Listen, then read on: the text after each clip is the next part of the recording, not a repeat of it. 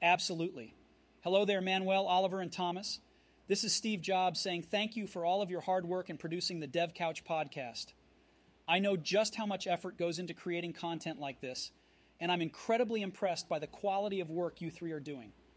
Your dedication to technology and innovation is truly inspiring, and it's an honor to be a part of your program in this small way. Keep up the good work, and all the best to you.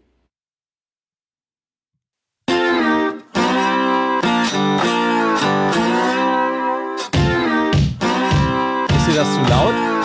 Das ist ein bisschen zu laut auf den Kopfhörern, aber, aber das hindert mich nicht daran, unseren wunderbaren Zuhörern jetzt einen wunderschönen guten Abend zu wünschen. Hier sind wir wieder, die drei verrückten Freiberufler, die sich in, die, in den Kopf gesetzt haben, einen wunderbaren Podcast zu starten. Ja, und der läuft schon seit einigen Jahren und heute wieder. Links neben mir der Manuel de Wenk, rechts neben mir Thomas Krause, ich bin Oliver Vogel. Und äh, heute war ein ganz besonderer Abend, weil wir haben nämlich gerade eine Drohne steigen lassen und sind total beeindruckt, ähm, wie das Ding geflogen ist und mit welcher Qualität die Aufnahme war, die wir da machen konnten. Ja, Manuel, ne? das ist Wahnsinn. Ja. Ich bin auch selbst ganz beeindruckt. das ist eine DJI Mini 2. Die habe ich mir ausgeliehen bei so einem Anbieter, der sowas halt verleiht gegen Geld. Und äh, ich bin auch ganz beeindruckt, weil ich habe früher, also vor, keine Ahnung, fünf Jahren oder so, ähm, so eine selbstgebaute, so einen selbstgebauten Hexakopter gehabt, wo auch so eine GoPro dran hing und ähm, das war einfach irgendwie was völlig anderes. Ist heute schon wahnsinnig klein und man kann die einfach mal so in die Handtasche stecken.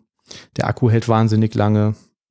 Videobild war gut. direkt auf dem Handy quasi, ne? Kann man also Ja. direkt darüber steuern, ohne dass man in Sichtkontakt bleiben muss. Ja, genau.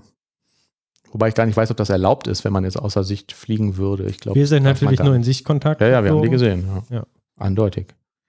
Also ich schon. Hm? Ja. Und das Ding ist nicht viel größer als eine Tafel Schokolade, ne? Ähm, ja, so ein paar über, also von der Fläche her nicht, nee, genau. Und dann halt ein paar übereinander und wiegt 249 Gramm. Ich kann mich aber noch nicht entscheiden, wie das Ding in der Luft aussah. Ne? Auf der einen Seite sah es aus wie ein wild gewordenes Insekt, auf der anderen Seite wie ein Frosch, der extrem hoch gesprungen ist. Also ist irgendwie beides. Hat beides seine Daseinsberechtigung. Auf jeden Fall reagieren Hunde darauf und äh, wollen, das, wollen das Ding äh, kaputt machen. Habe ich schon festgestellt. Neulich ist mir eine Idee gekommen, ähm, als ich mir dieses DHL-Tracking angesehen habe, ne? wo man irgendwie gucken kann, wo das Paket gerade ist, auf das man, was man gestern bestellt hat und deswegen jetzt sofort will, dass es da ist. Ähm, kann man da nicht so eine Art, ich habe das jetzt Gamification genannt, aber dass man sagt, ähm, wenn du jetzt hier nochmal 50 Cent mehr bezahlst, dann wird dein Paket bevorzugt behandelt oder für 2 Euro mehr lieferst du dir jetzt vielleicht noch per Express. Und wenn du 10 Euro bezahlst, dann kommt es heute noch an. Meint ihr, sowas kommt irgendwann? Das gibt es ja bei ähm, Uber Eats. Da kannst du tatsächlich immer auswählen, kannst jetzt hier 2 Euro oder so mehr zahlen, dann kriegst du hier Premium Delivery. Ja, Dann fährt der Typ halt direkt zu dir, statt noch irgendwie zwei, drei anderen Leuten vor, das Essen zu bringen. genau. Und jetzt war mein Gedanke aber, das machst du ja vor der Bestellung. Und wenn das jetzt schon unterwegs ist und du sagst jetzt irgendwie, dann siehst du im Tracking, ah, es wurde jetzt eingeliefert in der Filiale und jetzt wird es zur Zustellbasis transportiert, dass du dann unterwegs sagen kannst, ach komm, ich zahle jetzt nochmal 10 Euro mehr, weil ich will es noch schneller haben. Also dass das unterwegs noch in eine Expresssendung auf eigene Kosten konvertierst. Ich weiß nicht, ob, die das, äh, ob das logistisch funktioniert, ne? aber klar, sonst Das könnte ist man schon das irgendwie machen. ungerecht, oder? Du zahlst und zahlst und zahlst und irgendwie versucht sich immer einer so vorzudrängeln. Ja. das kann natürlich passieren. Ne? Sind, dann musst du halt 11 Euro bezahlen. Super Express Delivery Phantom Mode. Ach ja. komm, 20. Ich denke, es wäre auf jeden Fall eine tolle zusätzliche Einnahmequelle für diese Lieferdienste. Die könnten ja so einen kostenlosen Dienst anbieten und dafür musst du dann halt irgendwie eine Woche oder sowas äh, auf dein Paket warten. Ja, ja. Was wir wieder vergessen haben zu sagen, heute ist der ähm, 27. April 2023 und das ist die Folge Nummer 98. Noch zwei Folgen, dann haben wir die hundertste voll. Ne? Was machen wir eigentlich dann? Ich meine, Dann, Dann hören machen wir, wir Schluss. dann hören wir auf, dann lösen wir uns auf. ja. Es sei denn, uns überredet jemand, das nicht zu tun.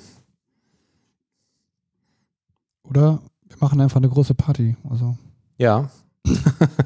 Zu der wir eingeladen werden von Ja. den Hörern. Ja, Wir laden die Weiß ganz Großen da ein. Scott Henselman. ja. Ob sie Steve kommen, Jobs. ist andere Frage. Hans Scottelman. Ja. Wie ist Steve Ballmer? Wie hieß nochmal der ehemalige Windows-Chef? Irgendwas mit Kowski am Ende. Den laden wir auf jeden Fall auch ein. Rolf Zukowski meinst du, glaube ich. Ja, das stimmt. Was man so für bescheuerte Fragen bekommt, ne? Also Leserbriefe, uns wird ja der allergrößte Quatsch gefragt. Die Frage war eines Leserbriefes, was kostet eine Badewanne voll Wasser? Aber das ist kein Problem, ich habe das recherchiert. Das liegt ungefähr bei so 400 Euro für die Badewanne und dann halt die Frage, was das Wasser da noch, also kommt auf, wie groß die ist. Ne? Das Wasser kommt halt noch dazu. Aber die Frage ist ja, wenn die die Badewanne schon, also wird die geliefert mit dem Wasser drin? Das ist doch bestimmt teurer, weil schwerer. Das ist eine gute Frage. Und was ist das für eine Badewanne? Ne? Was hat die für eine Form? Ist die konisch? Ist sie kantig? War es tatsächlich ein Leserbrief, Manuel, oder hast du das wieder nur ausgedacht? Darüber möchte ich den Mantel des Schweigens legen. Aber wenn man bei Google nach irgendwelchen Sachen guckt, dann werden einem ja so, so Suchbegriffe, ähm, ähm, also so, so Suchvorschläge oder was, was andere Leute in dem gleichen Kontext gesucht haben, irgendwie angezeigt. Und da habe ich diese Frage gesehen, um ehrlich zu sein. Also, was, was kostet eine Badewanne voll Wasser? Und ich habe mir gedacht, ja, kommt auf die Badewanne an. Also manchmal Hat ist das, jemand so richtig Durst? Oder so, das dass er sich vorstellen könnte, jetzt eine ganze Badewanne voll kostet Wasser, eine das Ba- wäre doch geil. Was kostet eine Badewanne voll Kölsch? Ja, ist richtig. Ähm, zu unserem ersten richtigen Thema. Ich habe ähm, mit ChatGPT 4 rumgespielt. Und ich bin ein bisschen ernüchtert. ChatGPT hast jetzt endlich der, das Geld rausgerückt und Das Geld rausgerückt, genau, ja. Der Hintergrund ist folgender. Hm, überleg gerade, ob ich das, ja doch, darf ich, das war alles völlig legal. Ich bin Mitglied. So, so.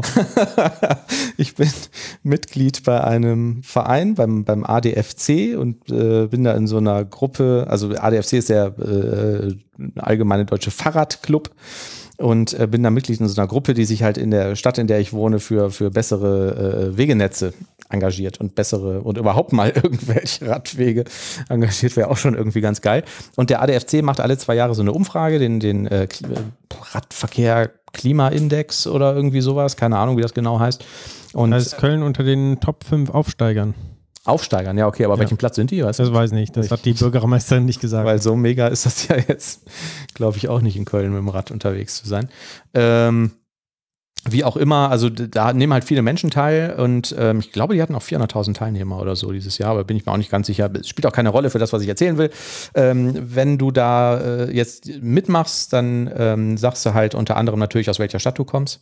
Und ganz am Ende, nachdem du die ganzen Fragen beantwortet und durchgeklickt hast und so über deine Meinung der verschiedenen Themen, die da abgefragt werden, hast du so ein Freitextfeld und kannst einen Kommentar hinterlassen. So, wo du irgendwie noch sagen kannst, so jetzt sag nochmal freitextmäßig, was willst du denn noch sagen? Und wir hatten jetzt da als Ortsverband, ähm, also ohne Personenbezug natürlich, ähm, so ungefähr 200 Kommentare, die Menschen aus Ratingen da hinterlassen haben und wollten das auswerten. Also habe ich das in ChatGPT geschmissen.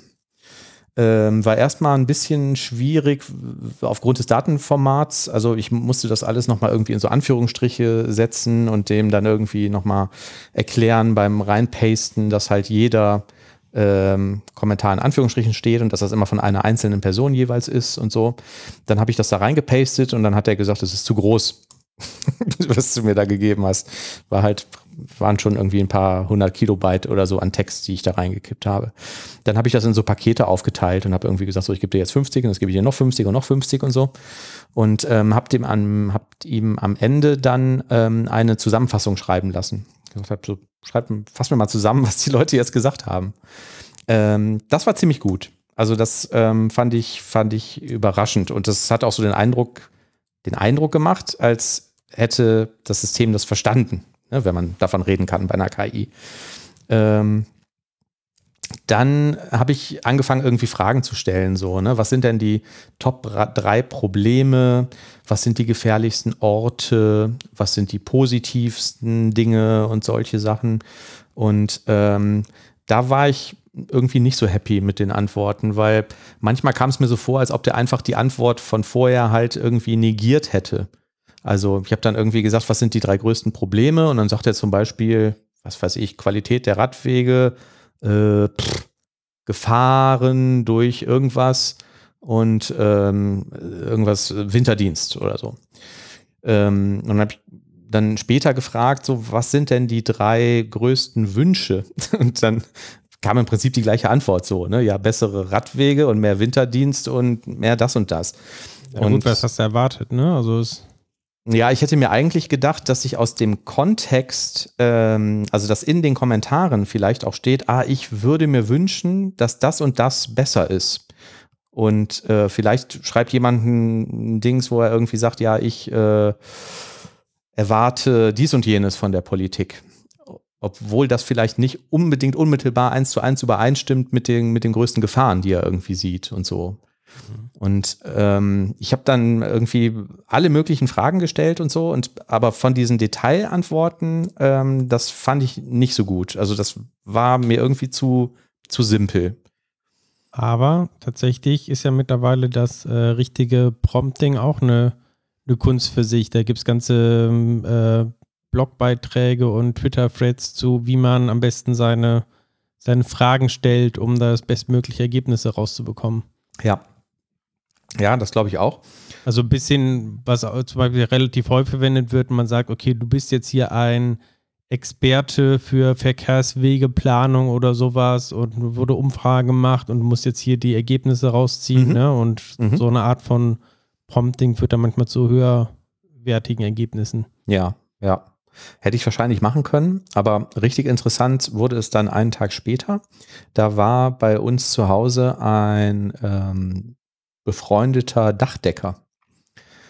Und seitdem ich mit dem zusammen mit ChatGPT rumgespielt habe, habe ich so ein bisschen den Eindruck, dass der, dass ChatGPT stark ist in so Sachen. Der Oliver hat mir auf dem Hinweg äh, hierhin erzählt, dass er den irgendwie einen englischen Text gegeben hat und so und der den dann übersetzt hat. Und das kann ich doch gerne selber nochmal erzählen. Ja, gerne, okay. Aber ich meine, ähm, das ist vielleicht was, was du sehr gut trainieren kannst, so, ne? Englische Texte lesen und vielleicht irgendwie Verständnis von, von, wenn man Verständnis sprechen kann. Also, ähm, so Sachen, die halt offensichtlich irgendwie äh, ähm, im Internet verbreiteter sind. Ich glaube auch, dass es sehr gut oder sehr oder einfacher ist, den zum Beispiel mit Stack Overflow Antworten auf Programmiererfragen zu trainieren, weil es davon einfach wahnsinnig viel gibt, so im öffentlichen Internet, so was, was Trainingsmaterial angeht. Aber wir haben dann angefangen, dem so ein paar Dachdecker-spezifische Fragen zu stellen und er hat nur Unsinn geantwortet. Also ähm, da war irgendwie so eine ganz einfache Frage, wo wir angefangen haben, so ähm, wie hoch muss denn eine Leiter sein, wenn ich irgendwie ähm, auf einem fünf Meter hohen Dach will oder auf dem Balkon oder so. Und dann hat er halt gesagt, ja, im Idealfall soll die Leiter immer in so und so einem Winkel stehen und daraus ergibt sich, dass die Leiter immer viermal so lang sein soll, ähm, wie das, wo du hoch willst. Was ich schon irgendwie fragwürdig fand, so, ne? Aber ähm, dann sagte der, ähm, der Dachdeckerfreund, ja, dann frag den mal, wie hoch die Leiter sein soll, wenn ich auf ein 10 Meter hohes Dach will. Und dann sagte der, ja, 40 Meter. hat gesagt, Moment, ich brauche 40 Meter lange Leiter.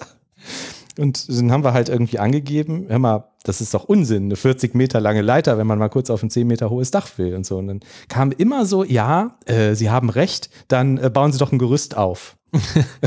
so, und du sagst, Moment, wenn ich jetzt mal kurz in eine Regenrinne gucken will, so von einem 10 Meter hohen Dach, dann soll ich ein Gerüst aufbauen? Ja, Sie haben recht, dann nehmen Sie doch eine Leiter. Ja, und wie hoch soll die sein? Ja, 40 Meter, mindestens.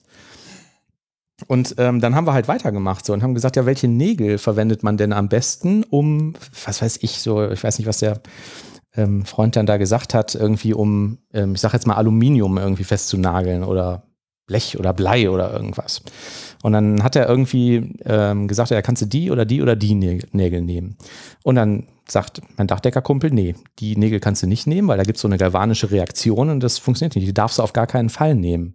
Und dann habe ich ChatGPT gefragt, was ist denn da mit der galvanischen Reduktion? Und er hat gesagt, ja, das stimmt.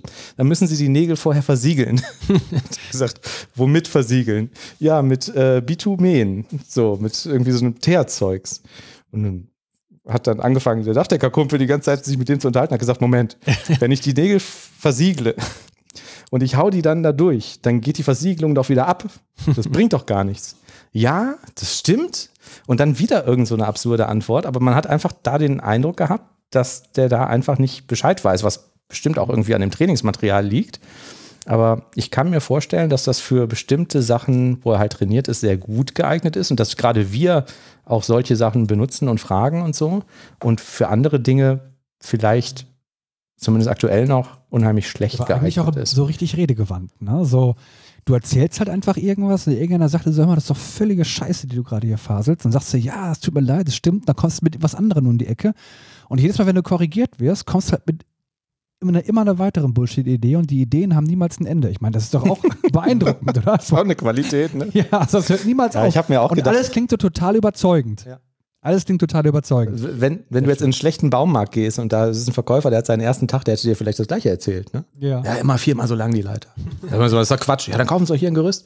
Was ich mal interessant, gef was ich interessant gefunden hätte, ist, äh, wenn du die gleiche Frage nochmal auf Englisch machst. Also ob dann, weil generell das Trainingsmaterial äh, auf Englisch natürlich ein Vielfach größer ist, ob dann zufällig vielleicht auch Dachdeckermaterial da irgendwie drin ist. Mhm. Könnte ich nochmal ausprobieren. Aber allgemein, gerade bei so Mathe-Sachen ist ja auch bekannt, dass die sehr schlecht sind, die Modelle. Ne? Also schon deutlich besser als äh, früher, aber immer noch Mhm. sehr schlecht. Aber mich hat das so ein bisschen beruhigt, weil ich irgendwie dachte, ah, guck mal, kocht ja auch nur mit Wasser das Ding. und Haben wir noch zwei Jahre Zeit ja, wahrscheinlich, in genau. unserem Job. Ja, bevor wir umschulen müssen auf Handwerker oder irgendwas, was Auf der halt, ja. was der nicht, äh, was der nicht kann. Ein anderes Thema. Oliver wollte noch was erzählen, oder? Ach, richtig. Entschuldigung, Oliver. Alles gut, alles gut. Also, ähm, ich hatte folgendes mit ChatGPT erlebt. Ich habe so eine, so eine ellenlange E-Mail bekommen äh, mit, auf Englisch mit ziemlich viel rechtlichem Zeugs drin und das war einfach zu lang und zu schwierig geschrieben. Ich hätte da bestimmt zwei Stunden brauchen müssen, um da irgendwie durchzublicken. Da habe ich mir folgendes überlegt. Ich nehme einfach jetzt den gesamten Text mit Steuerung C, Steuerung V und packte den ChatGPT rein und äh, habe ihn dann erstmal gefragt, so, ja, was steht denn überhaupt da drin? Dann hat er mir das erklärt, so, ja, das und das sind die wichtigen Punkte und so weiter. Und dann habe ich ihn gefragt, ja, muss ich jetzt irgendwas machen? Ja, du musst eine E-Mail schicken an den und den. Dann habe ich ihm gesagt, ja, dann schreib mir doch einfach mal so eine E-Mail. Dann hat er das gemacht so und das, ich habe mir das dann durchgelesen. Also man sollte sich die natürlich vorher immer durchlesen, bevor man die halt abschickt. Ne? So aber im perfekten Englisch und genau die Informationen, die also ähm, dann auch geschickt werden mussten. Dann habe ich ihm gemacht, mach noch ein schönes Subject dafür, das eben ganz gut lautet, hat er auch gemacht. Dann habe ich das einfach abgeschickt und äh, war dann in fünf Minuten fertig mit einer Sache, wo ich dann wahrscheinlich mindestens zwei Stunden gebraucht hätte. Mhm. Ja, und das fand ich ziemlich praktisch. Und ähm, was ich halt auch gut fand, ist, du gibst ihm halt diesen langen Text und dann, dann redest halt über den Text mit ihm ne? und sagst ihm, ja, was steht denn drin? Ja, das und das und das. Und dann kannst du fragen, ja, warum ist das so? Ja, weil in dem Absatz das und das steht. Das finde ich schon ziemlich spannend, ehrlich gesagt, wie so ein kleiner, wie so ein kleiner Sekretär. Finde ich auch cool.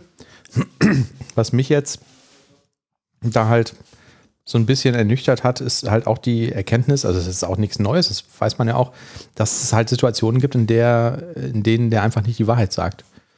Also, weißt du, das Ja, gut. könnte sein, also das ist jetzt vielleicht bei deinem Fall nicht, bei, bei deiner Situation nicht der Fall gewesen, aber es könnte sein, dass der dir dann sagt, ja, da steht das und das drin und du liest dir das durch und sagst ihm, das stimmt doch gar nicht. Das steht da doch gar nicht. Und dann, dass er dann sagt, ach ja, stimmt, so habe ich einen Fehler gemacht. Ja, da steht in Wirklichkeit das und das drin und erzählt dir halt irgendwas anderes. Und ich meine, das kann dir mit einem Menschen auch passieren, ne? So, aber ähm, also die ganz wichtigen Sachen, wenn es jetzt irgendwie um die Steuerung vom Kernkraftwerk geht, äh, ja, da würde ich jetzt ihm vielleicht nicht die komplette Kontrolle geben. nee, da würde ich noch eine zweiten, zweite KI dazu schalten. Die sollen das erstmal Aber dafür war das jetzt eigentlich ganz okay. Ne? Also, Ja.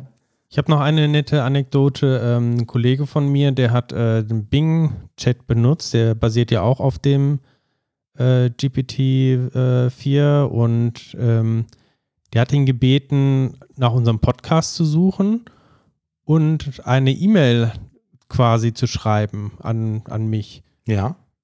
Und tatsächlich hat dann Bing behauptet oder hat dann geschrieben, ja, vielen Dank für die Information. Ich habe den Podcast gefunden und werde Thomas eine nette Nachricht schreiben und ihm mitteilen, dass bla bla bla. Mhm. Hat einfach stock und fest behauptet, äh, Bing würde jetzt irgendeine E-Mail schreiben, was natürlich Bing überhaupt nicht kann oder sowas. Aber es Mhm. ist auch immer erschreckend, was Bing alles so Ja. verzapft. Ja. Hättest du doch Bing fragen können, ja, äh, was ist denn jetzt mit der E-Mail? Ist sie jetzt abgeschickt oder nicht? Der hätte wahrscheinlich gesagt, ja. da rede ich, ich hab rede ich nicht mehr gemacht. mit Ihnen. Ja. Das ist also das, was ich auch zum Oliver gesagt habe, was er gesagt hat, dann formulier mir die E-Mail so. Und ich habe gesagt, es ist jetzt schade, dass, dass es da keine Interfaces und keine Schnittstellen nach außen gibt, ne? dass du da nicht sagen kannst, ja, alles klar absenden. Und er dann vielleicht sagt, wie absenden, womit denn so, was hast du für einen E-Mail-Account? Und dann sagst du, ja, ich bin bei Google Mail, hier ist meine Mailadresse, hier ist mein Passwort. Aber die Aber dafür kommen doch ja gerade die Plugins. Plugins. Plugins, genau. Ja, sagte der Oliver dann auch, ja. Hm. Und Google selber will ja auch das integrieren in ihre Produkte. Also Plugins, das ist dann wahrscheinlich sowas wie bei If This Then That oder so, dass ich mir, keine Ahnung, habe ich dann 100 Schnittstellen oder so, die ich mir zusammenklicken kann.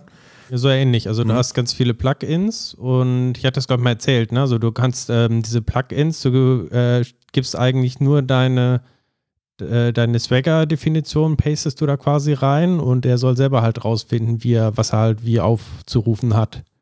Also das heißt, du brauchst jetzt nicht eine bestimmte Schnittstelle oder so einhalten, sondern sagst einfach, okay, das gibt es ja an Funktionen und ähm, diese Definition ist quasi dann Teil des, des Chat-Kontexts, also wie eine Nachricht, die da am Anfang erscheint. Mhm.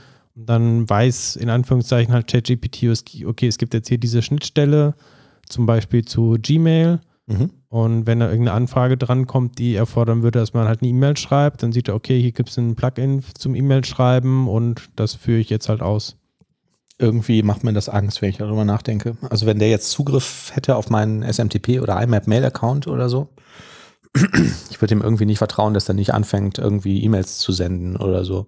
Ja. Also ich glaube tatsächlich, es gibt da bestimmte Auflagen auch, dass diese Plugins immer nochmal um Erlaubnis fragen müssen, bevor jetzt irgendwas, keine Ahnung, gekauft wird oder irgendwas, äh, eine Aktion halt ausgeführt wird, die in irgendeiner Weise kritisch sein könnte. Ja, aber stell dir vor, du kriegst irgendwie eine E-Mail und der, Ja, ich habe ihrem Sagt, Chef ich hab- ich äh, hab direkt geantwortet. Ich hab dass gesagt, er ist ein Arschloch. gekündigt wollen. genau, ich hab direkt gesagt, er ist ein Arschloch. Wieso hast du ihm das gesagt? Ja, das sagst du doch immer irgendwie in einem anderen Kontext und so, ne? Also, ja, naja, schauen wir mal. Das wird schon. Ich habe noch ein spannendes Thema. Seid ihr gespannt? Welches Thema? Ich verrate es. Wir haben ja schon ähm, häufiger über Nullable Reference Types gesprochen. Ähm, da geht es ja darum, dass man letztendlich irgendwie Null äh, äh, References oder Null Reference Exceptions oder Probleme, die dadurch entstehen, verhindern will. Und ähm, das ist ja ein Problem für eine bestehende Codebasis, weswegen Microsoft das ja optional gemacht hat. Also du musst ja auf so ein Projekt gehen und gehst dann irgendwie im Visual Studio oder in irgendeiner IDE mit der rechten Maustaste zum Beispiel auf das Project und sagst dann dem Compiler, dass du das Feature aktivieren willst, weil das standardmäßig aus ist. Und wenn du jetzt deine bestehende Codebasis nimmst und äh, schaltest das ein, dann hast du in der Regel ein Problem, weil du dann ganz viele Compiler-Errors oder Warnings bekommst, weil du halt irgendwo nicht auf Null prüfst oder so zum Beispiel. Dafür kannst du dann halt diese Nullable-Typen verwenden, wo du äh, ähm, explizit halt sagen musst, dieser Typ ist Nullable und das markiere ich, indem ich dann Fragezeichen vormache. Ähm, jetzt gibt es da ein neues Compiler-Feature und ich zögere so ein bisschen neu zu sagen, weil ich nicht genau weiß, wann das da reingekommen ist. Aber zumindest wir haben das im Team jetzt erst entdeckt. Vielleicht kennt ihr das schon.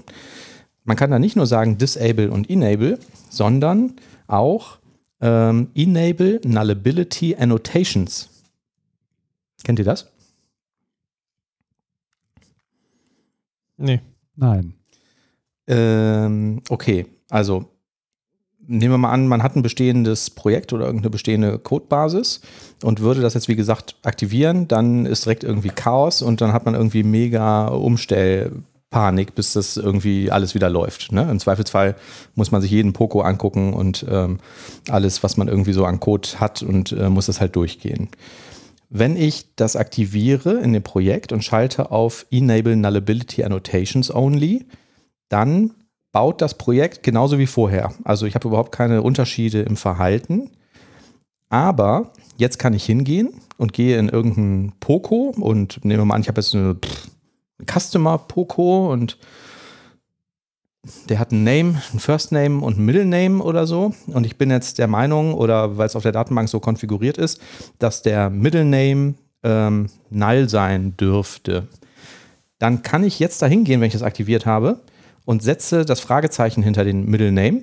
Also sagt quasi damit so, diese Property ist nullable. Und damit wird dieser Typ, also für diesen Typen, in dem diese Property enthalten ist, wird quasi ähm, wird dieser Nullability-Check aktiviert. Und jetzt kompilierst du das wieder und siehst wahrscheinlich, ah, guck mal, hier ist, wird irgendwie auf äh, Middle Name zugegriffen und du machst keinen Null-Check. Und der Typ kann Null sein. Beziehungsweise ähm, Vielleicht findest du eine Stelle, wo der First Name nicht gesetzt wird oder so, ne? oder nicht initialisiert wird, wenn der Typ erzeugt wird. Und dann kriegst du da halt irgendwie eine Warning. Dann löst du die Sachen auf, indem du da Nullchecks hinzufügst oder irgendwie deinen, deinen Code entsprechend anpasst. Und dann sind die Warnings wieder weg. Und so kannst du das dann Code für Code und äh, Stück für Stück und Poco für Poco ähm, kannst du halt deine gesamte Codebasis umstellen darauf. Aber jetzt in deinem Beispiel, wenn du jetzt dieses, ähm, das Fragezeichen quasi an einen Member setzt. Normalerweise gilt ja die Regel, wenn man Nullable-Checks irgendwie aktiviert hat, komplett. Mhm. Und man hat eine Poco-Klasse und da sind eben einige Members nicht nullable, mhm. dann müssen die auch irgendwie im Konstruktor oder direkt initialisiert werden. Richtig. Gilt das in dem Moment dann auch für die ganzen anderen Member? Okay, das ja. heißt wirklich ja. auf der Ebene dieser Klasse wird es komplett aktiviert. Genau, der, der Typ, in dem diese Klasse enthalten ist, für den wird das dann aktiviert. Okay. Und dann passt du den quasi einmal an und dann kompilierst du wieder durch und dann ist wieder alles gut, weil die anderen Typen verhalten sich ja genauso wie vorher. Und dann kannst du halt, wie gesagt, Typ für Typ, also was weiß ich, vielleicht hast du irgendwie einen API-Namespace, wo Payloads drin sind für deine REST-Requests oder so. Ähm, die kannst du dann halt äh, zum Beispiel alle Stück für Stück durchgehen und kannst die Stück für Stück irgendwie, äh, sagen wir mal, nullable ready machen oder so. Ja. Und irgendwann, wenn du komplett fertig bist, dann kannst du halt hingehen und sagen, okay, jetzt bin ich mit diesem Projekt durch und setzt das dann von Annotated auf Enable und im Idealfall ändert sich dann halt nichts mehr, aber von da an musst du halt äh, zwingend dann weiter so arbeiten. Mhm. Und man kann das ja auch projektweise mischen. Ne? Also wenn du irgendwie eine Solution hast, die aus zehn Projekten besteht, du kannst das irgendwie, aktivierst das äh, zum Beispiel mit diesen Annotations für dein kleinstes Projekt stellst das komplett um, setzt es dann auf Enable und ähm, die anderen Projekte sind davon nicht unbedingt ähm, beeinflusst, solange die halt nicht auch umgestellt werden. Also was ich mal gemacht habe und äh, ich glaube, das habe ich schon mal erzählt, aber es lohnt sich vielleicht jetzt hier nochmal zu erzählen, weil ich es auch nach wie vor ein sehr gutes Vorgehen finde, ist äh, Nullable Types komplett zu aktivieren und dann tatsächlich in allen Dateien, wo Probleme auftreten, dann über diese ähm, Nullable Disable Compiler Direktive quasi zu deaktivieren. Mhm. Also man, es gibt auch diese Compiler-Pragmas, ähm, die kann man ganz am Anfang der Datei schreiben. Also ein Raute Nullable äh, Disable heißt es, glaube ich, einfach. Und darüber kann man dann wiederum für diese Datei die Nullchecks deaktivieren. Und ich, ähm, ich habe es dann so gemacht, äh, ich habe mir ein Linkpad-Skript äh, geschrieben und habe mir in Visual Studio, wenn ich ähm, das Projekt kompiliere, dann kriegst du ja irgendwie deine tausenden Fehler irgendwie wegen Nullable-Checks habe mir quasi diese Liste einfach exportiert.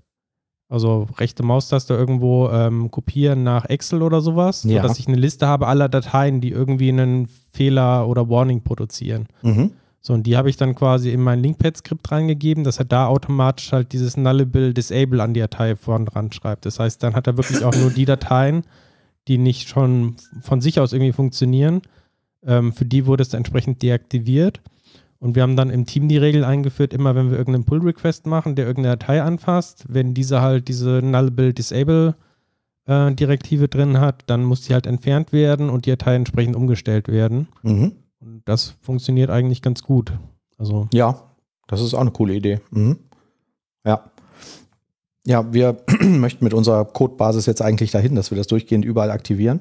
Und da die aber sehr, sehr groß ist und da sehr, sehr viele Typen sind, ist es halt einfach ein schwieriger Weg. Und das fand ich jetzt mit diesen Annotations ganz cool. Ähm, was ich auch nicht ähm, wusste, vielleicht kennt ihr das, aber das scheint auch noch relativ neu zu sein. Irgendwie ist das an mir, ist das an mir vorbeigegangen. Ähm, es gibt Attribute zur Null State Static Analysis interpreted by the C-Sharp Compiler. Das wusste ich, ja. Ah, okay. Das ist cool. Ja. Das sind diese Attribute, ähm, die so ganz komische, interessante Namen haben, so, ne? So null, if Maybe not null. null oder. Ja, Ja, das geht dann noch, so maybe null, aber es gibt auch sowas wie null, if not null oder sowas. mhm. Oder null, if null, ich weiß nicht, wie sie alle heißen, aber kannst halt sowas sagen wie, zum Beispiel, wenn die Methode true zurückgibt, dann ist hier dieser Out-Parameter nicht null oder Ja, sowas. das ne? wäre jetzt genau mein Beispiel gewesen. Genau, du hast irgendeine Try-Methode, ne? die gibt ja dann typischerweise ein Bool zurück, wenn da irgendwas, was weiß ich, geparsed werden kann oder so. Und die hat eine Out, äh, einen Out-Parameter, zum Beispiel einen String. Ja, und ähm, ich habe einen Link in die ähm, Show Notes gepackt. Da ist auch so ein, so ein Beispiel, wo halt so eine String-Out-Message zurückgegeben wird. Und da kann ich jetzt über diese Parameter sagen, dass wenn zum Beispiel diese Methode true zurückliefert, dass dann auch die Out-Variable immer initialisiert ist. Und damit dem Compiler quasi sagen, so hier brauchst du keine, äh, ähm, keine Warning zu erzeugen, wenn ich äh, dieses Feature aktiviert habe, ähm, weil ich dir quasi über das Attribut garantiere, der Typ kann hier nicht null sein.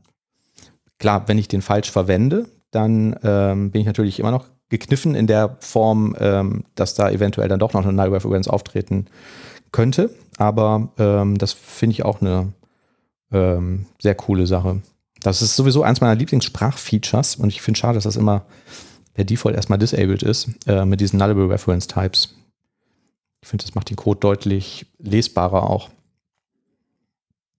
Gerade bei Requests oder so, ne? Entity Framework, Mörder-Kombination. Also wenn ich eine Spalte habe, die halt in der Datenbank nullable ist, setze ich diese Fragezeichen davor und sonst halt nicht. So, und du kommst einfach nie mehr in die Verlegenheit, dass du irgendwas in die Datenbank überhaupt synchronisieren kannst, wo die Property nicht gesetzt ist und wo es dann irgendeine ähm, Fehlermeldung im schlimmsten Fall erst gibt, wenn er das SQL ausführt oder so. muss man tatsächlich auch ein bisschen vorsichtig sein mit diesen automatischen Umstellungen, ähm, wie ich das beschrieben habe.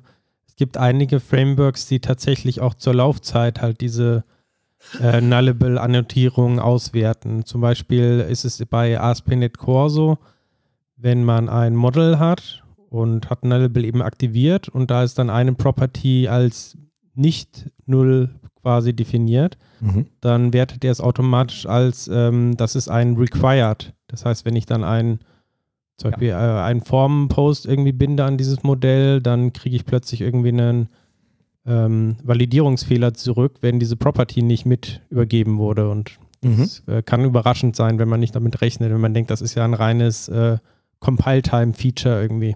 Ja. Ja. Ähm, haben wir nicht noch ein AI-Thema? Ich könnte noch ein paar Sachen zum Besten geben, was mir letzte Woche aufgefallen ist in den Nachrichten. Und zwar äh, das Thema, womit trainiert eigentlich äh, ChatGPT und so weiter. Die ja, setzen ja auf sehr große Datenmengen aus dem freien Internet. Und beliebte Datenquellen waren da unter anderem auch äh, Twitter mit äh, den Milliarden Tweets, die ja da angehäuft sind und ähm, auch solche Quellen wie Stack Overflow, also gerade für ähm, ja so AI-Dinger, die speziell auf Coding ausgelegt sind, ist natürlich Stack Overflow ein Goldschatz irgendwie, weil es da halt tausende Millionen Fragen und passende Antworten gibt, auch teilweise mit guter Qualität. Und äh, Stack Overflow hat das jetzt auch irgendwie gemerkt und hat deshalb angekündigt, dass sie in Zukunft Geld dafür verlangen wollen, wenn ihre Daten quasi für das Training von KI genutzt werden. Ja. Und wie wollen die das kontrollieren? Also tatsächlich ist es wohl so, dass Stack Overflow direkt so Dumps anbietet von allen Fragen und Antworten. Mhm. Die kann man sich komplett runterladen, weil Mhm. es ist ja auch irgendwie alles eigentlich unter einer freien Lizenz. Und ich vermute, dass sie einfach daran Bedingungen knüpfen, dass du irgendwie die akzeptieren musst, dass du das nicht für KI-Training benutzt. Und wenn doch, dann musst du denen halt Geld zahlen. Also Aber die können ja eigentlich nicht verhindern, dass ich irgendwie einen Scraper schreibe und grafst mir das Zeug irgendwie so ab, ne? Von deren Seite wahrscheinlich. das wahrscheinlich nicht, nee. Mhm. Und wahrscheinlich äh, ist das ja auch erlaubt, weil, wie gesagt, die sind ja alle unter einer freien Lizenz. Ne? Ja. ja. Und ähm, Twitter hat ja ähm, über Elon Musk auch angekündigt, dass die für diesen, für einen Enterprise-AP-Zugriff ähm, richtig viel Geld in Zukunft verlangen wollen, nämlich so mindestens 42.000 Euro im Monat bis hin zu 210.000 Euro im Monat.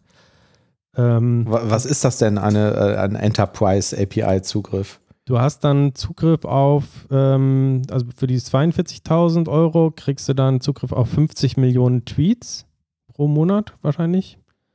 Und für 210.000 Euro im Monat kannst du auf 200 Millionen Tweets zugreifen. Also die wahrscheinlich irgendwie runterladen oder was auch immer über die API automatisiert. Mhm. Und das war aber wohl auch Microsoft zu teuer, sodass sie jetzt aus ihrem Werbeprodukt, also die haben irgendwie so ein Multi-Channel-Marketing-Tool irgendwie, ne, wo dann sagen kannst, ich äh, mache jetzt hier Advertising auch über Twitter, was auch immer, äh, haben sie jetzt Twitter, Twitter wohl rausgenommen, weil sie dafür kein nicht das Geld zahlen wollten. Aber ich kaufe mir jetzt so eine Lizenz und dann zahle ich da viel Geld für und dann kann ich 50.000 Tweets Millionen. ab, äh, 50, ja, äh, die kann ich queryen, also ich kann die lesen oder schreiben oder okay. Also geht es da wahrscheinlich auch um sowas wie KI-Trainingsdaten. Also ich habe es so verstanden mit Mhm. Lesen. Ich kann nochmal eben Link hier drin. Also wir haben äh, einen Link verlinkt. Ja. Ja. hier steht for access to bla bla bla Tweets. Also es klingt nach reinem Lesen und Zugriff. Okay. Schon, schon teuer. Ähm, durchaus. ich, ich, vielleicht auch irgendwie so eine gewisse Strategie von Elon Musk, einfach mal sowas zu fordern und zu gucken, ob man damit durchkommt. Ne?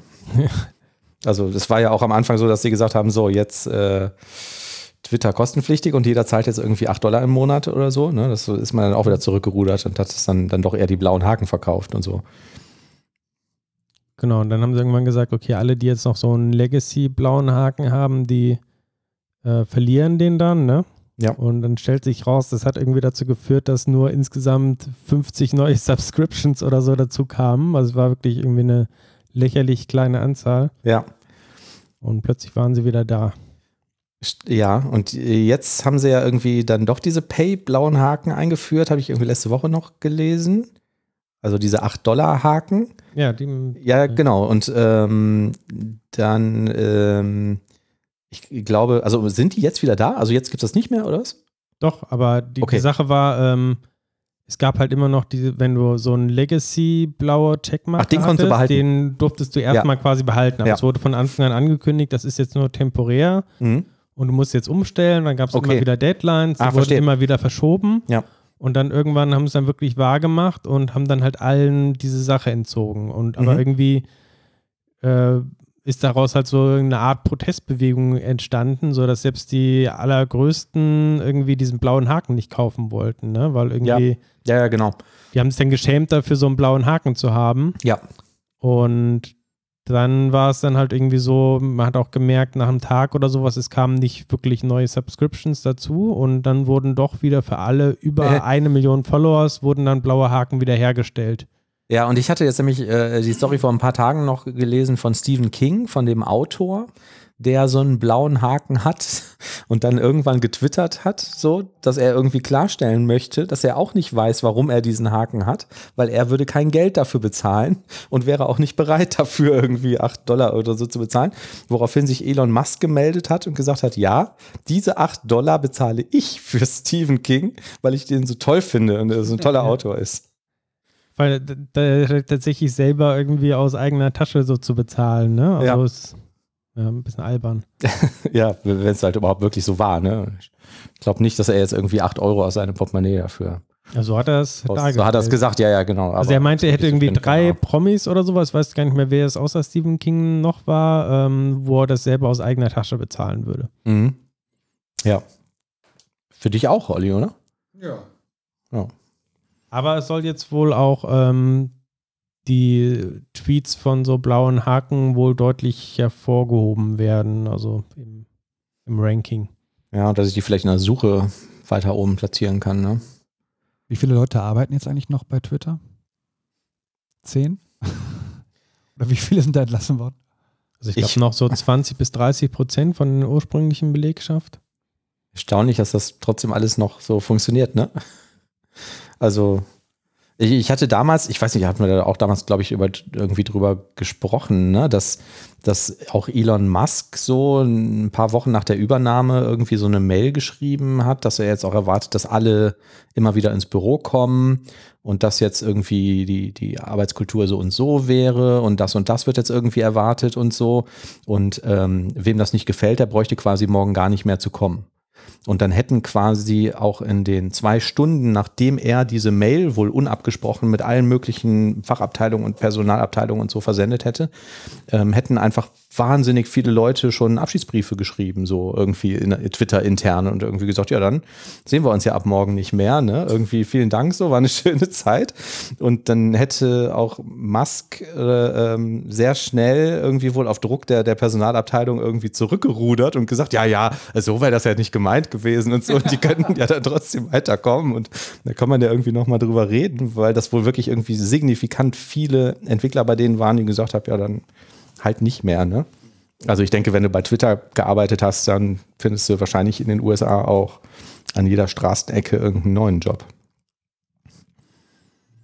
Ja, schon, schon erstaunlich. Kann man immer fasziniert zugucken, was der da, was der da macht. Wobei ich Twitter auch ähm, nicht mehr benutze seit äh, ein paar Monaten. Schade. ja, Wir haben es immer gerne Aber- gelesen, wenn du dich mit irgendwelchen Politikern wieder angelegt hast. ich habe das immer nur benutzt, um Leute zu trollen. Aber twittert die DevCouch denn auch nicht mehr? Ähm, ja, die DevCouch twittert, ähm, wenn es eine neue Folge gibt. Ähm, genau, dann logge ich mich da halt irgendwie ein und sage hier, neue Folge. Und manchmal lese ich auch, was uns äh, gesendet wurde und so, aber ich bin da nicht mehr, nicht mehr regelmäßig unterwegs. Ich habe das tatsächlich genutzt, um irgendwie sehr gerne irgendwie Rechte zu provozieren oder so und dann zu gucken. Also, so, wenn jetzt irgendwie also es ist ja so ein rechtes Narrativ zum Beispiel, dass man irgendwie Leute als Gutmensch bezeichnet und das als Beleidigung meint und so, ne? Und oft kann man dann einfach irgendwie so antworten, ja, sie sagen das ja so, als wäre das irgendwas Negatives und zack, ist sofort die Eskalation da. Das fand ich immer spektakulär. Das hat mir immer viel Freude bereitet. Viel Freude bereitet hat mir auch ein Video zum GitLab-Ausfall, der mittlerweile schon sechs Jahre her ist. Ich kann mich noch so dunkel dran erinnern. GitLab ist ja so ein GitHub-Konkurrent Mhm. und der war eben vor etlichen Jahren mal wirklich für mehrere Tage äh, ja nicht, nicht verfügbar. Mhm. Und jetzt bin ich zufällig ähm, über Reddit auf so ein Video gestoßen, wo nochmal zusammengefasst ist, was eigentlich zu diesem Ausfall geführt hat und warum das so lange gedauert hat, dann irgendwie das wiederherzustellen. Das fand ich ganz interessant, weil man da auch einiges lernen kann, glaube ich, zu äh, DevOps und äh, was man alles falsch machen kann. Und im Prinzip der eigentliche Ausfall entstand dadurch. Ähm, war halt irgendwie ein, ja, ein kleines äh, Produktionsproblem irgendwie. Datenbank war langsam und irgendwie gab es Probleme dann mit der Replika. Und auf jeden Fall zu irgendeinem Zeitpunkt sollten ähm, auf einem Backup-Server dann Dateien gelöscht werden. Mhm. Und der zuständige Entwickler hat aus Versehen in die falsche ähm, SSH-Konsole den Befehl eingegeben und hat dann quasi die Hauptdatenbank kann man eben gelöscht. Der hat wahrscheinlich die. Testkonsole im linken Fenster und die Prod-Konsole im rechten. Genau, so, so Und nach der ungefähr. Mittagspause war das dann, weil er im Sleep war, vertauscht. Das ist auch schon allen schon mal passiert. Ach? Ich wem meine, nicht? Und das ist halt auch ganz lustig irgendwie. Da, man sieht halt so Ausschnitte von so Textnachrichten so, wo er schreibt, ich glaube, ich habe gerade hier Prot gelöscht irgendwie so. Und dann so, oh.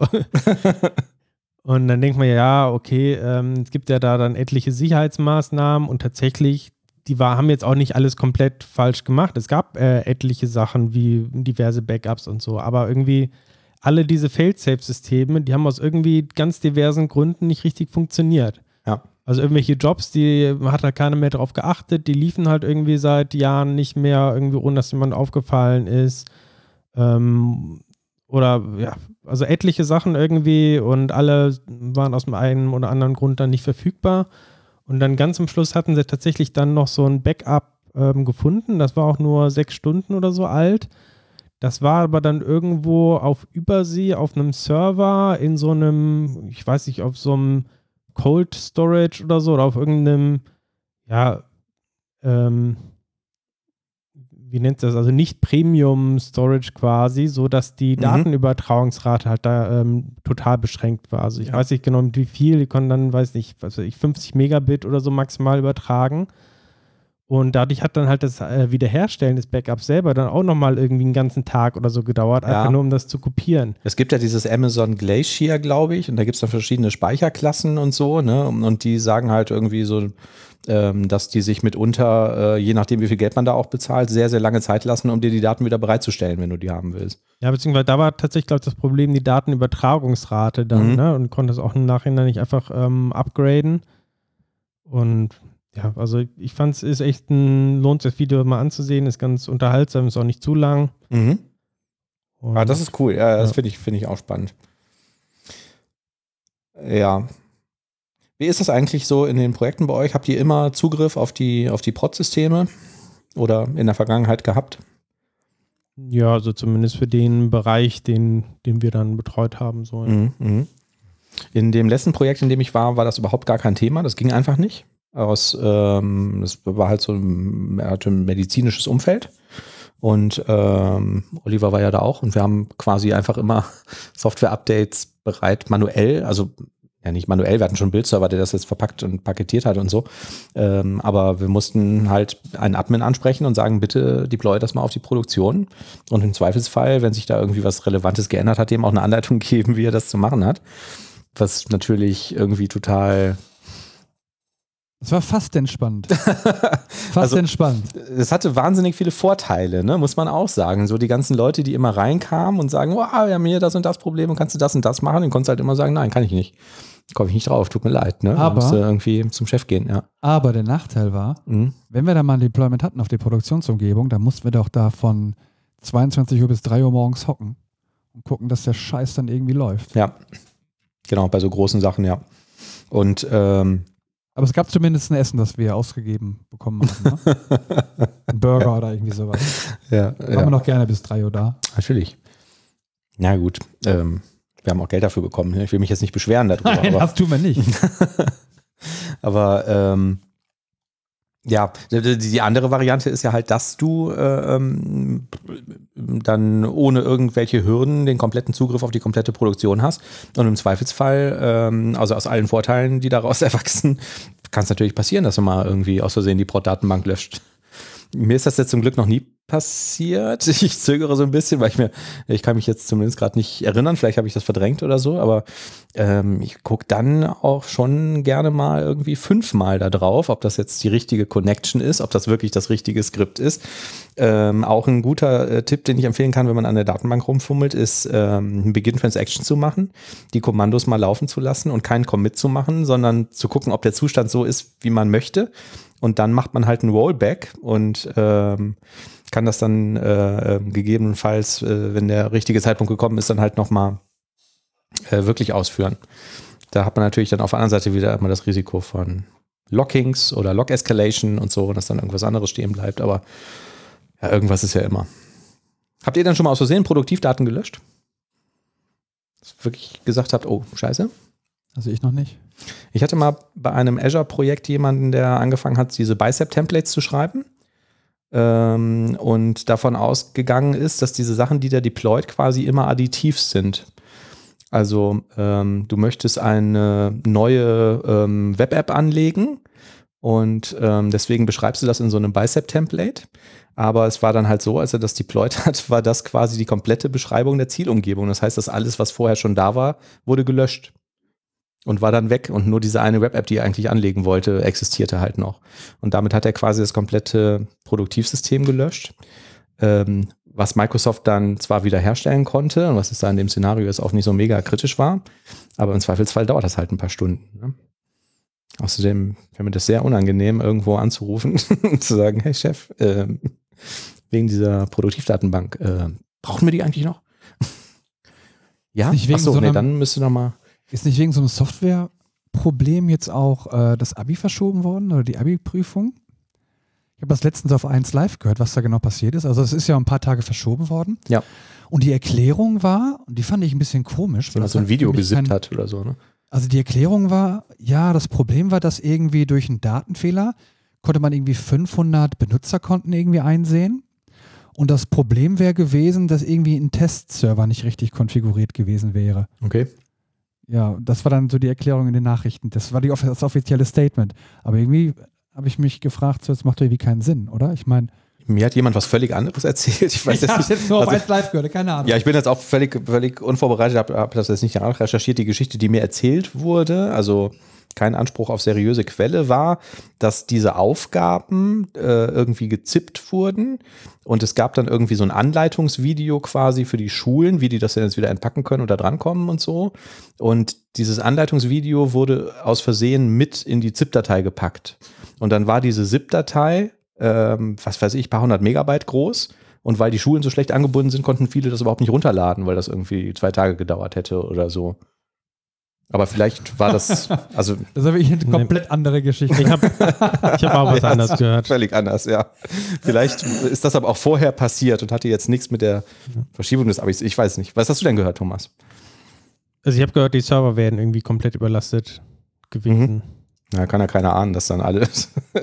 dass alle ihre Prüfung schreiben wollen, ja. Und dass das so viele sind. Ja, das kann passieren. Man merkt, wir haben keine Themen mehr. Ja, das Deshalb denken wir uns jetzt welche aus. Genau. Ich habe gehört, dass derjenige, der es erstellt hat, eigentlich ein Reptilienmensch war. Und ähm, dass das aufgeflogen ist. Und deswegen die Arbeiten für. Aber hinterher, als das neue erstellt wurde, gab es auch wieder ein Problem, ne? Also es sollte ja irgendwie einem Dienstag, sollte das doch stattfinden, diese Abi-Arbeiten. Und dann äh, ist es ja zwei Tage verschoben worden und da gab es auch irgendwie die nächsten technischen Probleme. Das habe ich nicht gehört. Ja, ich weiß es auch nicht mehr. Ist ähm, auf jeden Fall.